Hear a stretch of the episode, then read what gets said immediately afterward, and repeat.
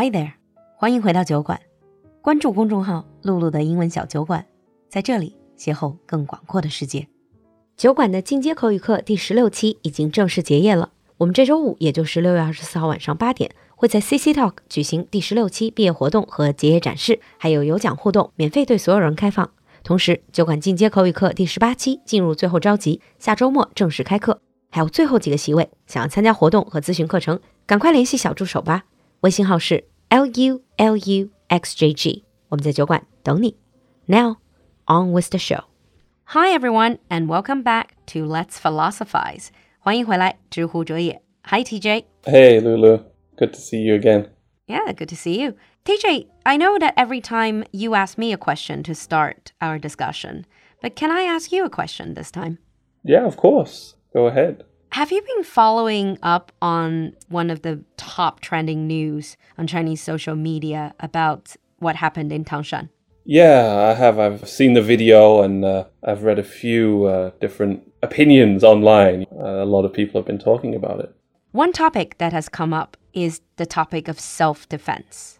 Should we do it? How should we do it? And how much should we do it? So I thought we can talk about self defense from a philosophical point of view. Yeah, of course. It's good to look at these real life situations in philosophy because I know sometimes it's very abstract. And self defense is a situation that we have to face on our own. The police, they can't be everywhere all the time. And I don't think we would want the police to be everywhere all the time either. That would make us uncomfortable. So it means there's always that chance that we meet these situations where we have to defend ourselves. And of course, there's the practical side of that the martial arts and uh, all different kinds of strategies that we can use to defend ourselves. But there's also the question of, well, what should we do? You know, how should we treat people? Yeah, exactly. So when we talk about self defense, it's always good to look at this from a moral point of view in terms of what should we do if we want to be good people. And the first thing we can look at is the deservingness of the person. So should this person be harmed? Ah. And we might say yes, sometimes we might say no. So if we use a simple example of hitting somebody. So I'm a reasonably healthy man. If a child hits me, most people would say that child does not deserve to be hit by me, right? That I can't just hit the child. Ah, okay. Deservingness 就是正当性. Should they be harmed? So you just give the example of a child. Maybe also people who have mental illness. Right, mental illness, or maybe even if they're very drunk. We changed the rules for people if they're drunk too. I'm not sure I agree with the drunk thing because that was actually one of the big issue here. Some people were mentioning in this incident that happened in China, saying all these people were drunk. You know how drunk people are. But being drunk, if you are mentally all right, like if you're not mentally ill, then being drunk really shouldn't be your get out of jail free card. It shouldn't be your excuse. Exactly. Right? And I think there's different levels of drunkenness as well. Just like mental health, if you feel a little bit down one day, that doesn't mean that you can do anything you want. And the same thing with drunkenness. I remember my sister punched me in the face when she was very, very drunk. But she also couldn't stand up at that point. She couldn't stand up straight. She didn't know where she was. Um, so I think that these, uh, in this case, I don't think we can say that these men were so drunk that they didn't know what they were doing, right? Yeah. I don't think they have that kind of excuse. Um, they don't look mentally unhealthy to me. It seems like that they are normal adults, right? That we would expect them to behave better than what they did. I think a lot of this deservingness is based on their whether they can be responsible for their behaviors. If they can, they should. If Right. as a child or as a mental patient, you actually cannot be responsible, then it's something else. Right. So often when we talk about self defense, we have to give a justification, right? Why can we harm people? And one of those is a, a lesser evil justification. And that's really just what it sounds like. Lesser That- evil. Something bad will happen if we do something. but we can stop that from happening if we do something bad, but not as bad. 哦，中文叫两害取其轻。 Right. We often see this lesser evil hmm. justification when the police use a taser gun to stop somebody, right? It's not nice to be tased, but it's much better than this person stabbing someone or shooting someone, doing something very bad, right? So it's okay to harm people if you are trying to stop something worse from happening. So that's one way you can decide when if you want to defend yourself whether that's what you want to do. The other idea is that you lose some of your rights. So we normally say most people have a right not to be attacked. But if you do certain things, then maybe you lose that right. Maybe people are allowed to hit you if you hit them first, right? And that's another sense that we use that. I see. So you forfeit your right of not being hurt if you initiate the attack. Right. But that's, it's not like a light switch, right? It's not on or off. That you suddenly, if something happens, you lose all of your right. This is where we move on to another thing that we talk about when we talk about self defense, which is proportionality. Proportionality 叫比例原则或者相称性. Is this about how much should this person be hurt? Right. We have this idea that you can defend yourself, but some things are too much. I remember when I was in high school, there was a fight, and one of the boys hit another boy, and the other boy hit him back hmm. and knocked him to the ground. Everybody seemed okay with that. That was okay. But then the boy started kicking the boy who fell to the ground when he was on the ground. And then everybody ah. went to stop the other person from doing it. It seems like he went too far, right? That we have this idea you can defend yourself, but you can't do something that is really far beyond what you need to do to protect your own safety. I see. So that's proportionality.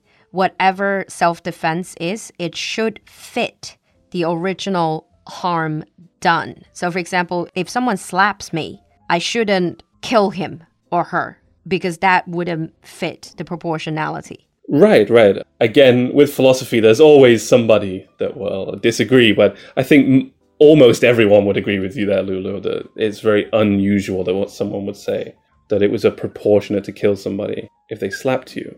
Proportionality comes in uh, physical, but we also have proportionality in terms of uh, the words that we use as well. In some countries, in some places, you can use words if you're threatened. So someone says maybe they're going to kill you, mm. or if you feel like you are in danger. So it doesn't actually have to be that you're attacked, that you feel like you're in danger, then you can defend yourself. But usually that danger has to be very, oh. very clear, right? Like someone saying they're going to kill you or something like this. Yeah, because otherwise, there would definitely be people who will exploit that. For example, I can attack you, and then I will just say, Yeah, I attacked TJ because he threatened to hurt me. But then again, with words, it's going to be very difficult to prove sometimes. Right. We don't want to talk too much about uh, American politics, but the Rittenhouse case in America is a good example where you have a young man with a gun, and there were several incidents and several people that got shot. But one of the things that happened was somebody tried to grab his gun and take it away from him. And he said, Well, I felt like that was a danger to my life. I didn't know if this person takes my gun away from me, I don't know what they're going to do when they get the gun. So I had the right to defend myself. I had the right to shoot this person. Whether or not you think he ah, should have had the gun in the first place is a different question. But it, it is interesting. This fear is also a good reason why we can defend ourselves. Yeah, it's almost like a preemptive self defense. And now this is a very tricky territory because, yeah, maybe the threat they're feeling is real, but unless they are actually attacked, I think it would be a bit difficult to argue the ground or justification for self defense because you are not technically attacked. You are mm. verbally threatened. Then, I mean, you can protect yourself, but self defense in the form of actually harming the other person.